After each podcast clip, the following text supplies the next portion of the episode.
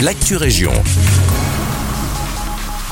Bonjour à tous, ici Guillaume. Le paysage bientôt transformé à Cours-Saint-Étienne. Selon nos confrères de l'avenir, l'ancienne antenne de l'OTAN qui dominait l'horizon Brabançon du haut de ses 162 mètres sera démolie le jeudi 12 octobre prochain.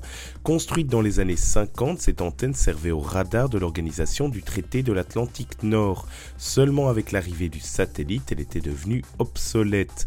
Le terrain sur lequel se situe l'antenne est désormais la propriété de la société de Manois, société qui avait introduit en juin dernier une demande de permis pour l'abattre. C'est donc chose faite, l'antenne située rue du 43e régiment sera démolie à l'explosif le 12 octobre prochain. L'explosif, une technique qu'a choisi l'entreprise pour son côté plus respectueux de l'environnement, de fait c'est un bilan carbone 30 fois plus élevé que la démolition à l'aide de grues aurait nécessité. A noter que la voirie sera fermée durant la journée du 12 octobre et qu'un périmètre de sécurité sera dressé sur un rayon de 350 mètres autour de la tour.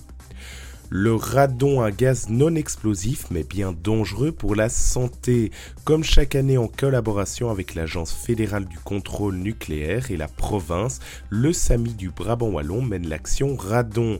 L'objectif de cette campagne est d'informer la population des risques liés au radon, d'encourager des mesures de dépistage et de mettre en avant des solutions de prévention et de remédiation. Le radon est un gaz radioactif naturel présent dans les sols et dans les roches. Il ne se voit pas et ne se sent pas, mais peut s'infiltrer dans n'importe quel bâtiment. Une fois inhalé, le radon peut être à l'origine de nombreux problèmes de santé. En Brabant-Wallon, plusieurs communes ont été identifiées à risque.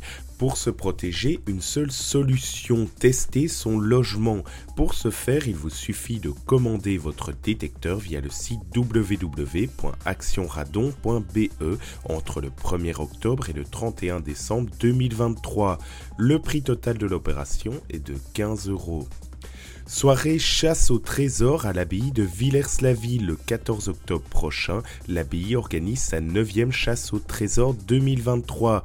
L'occasion à travers la quête du magot des moines de découvrir le site de l'abbaye à la lueur des brûlots. Le participant devra résoudre une énigme à l'aide de ses cinq sens et de son esprit de déduction. Côté pratique, l'activité se déroule en soirée de 18h à 22h autour de 6 créneaux horaires et dure environ 1h30.